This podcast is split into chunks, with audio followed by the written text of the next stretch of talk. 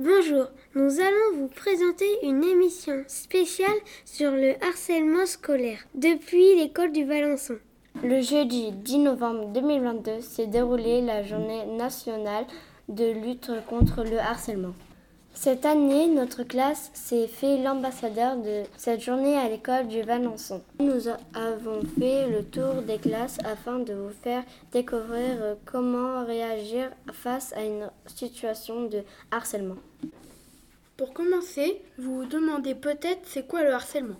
Le harcèlement scolaire est un acte de violence physique ou verbale qui se répète tous les jours ou souvent avec un harceleur, une victime et un ou des spectateurs, les témoins.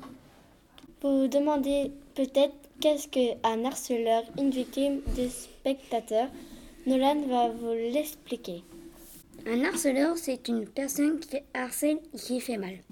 La victime, c'est la personne qui a mal, qui est harcelée.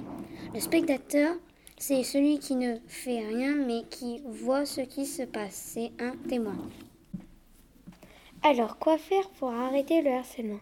Si tu es victime, il faut parler à un copain ou prévenir la maîtresse ou encore parler à ses parents. Si tu es spectateur, tu dois en parler aussi. On doit toujours aider une personne qui est en danger. Quand ça arrive une fois, ce n'est pas du harcèlement. Une dispute, une bagarre, ça peut arriver dans la cour de la récréation. Faut aussi en parler, mais ce n'est pas du harcèlement si ça arrive pas souvent. Je ne peux pas rester sans rien faire. Avec ma classe, je signe la charte Stop au silence pour montrer mon adhésion au projet. Je porte un bracelet bleu pour dire non, au harcèlement. C'était Kélia, Nolan, Florent et Axel en direct de l'école du Valençon.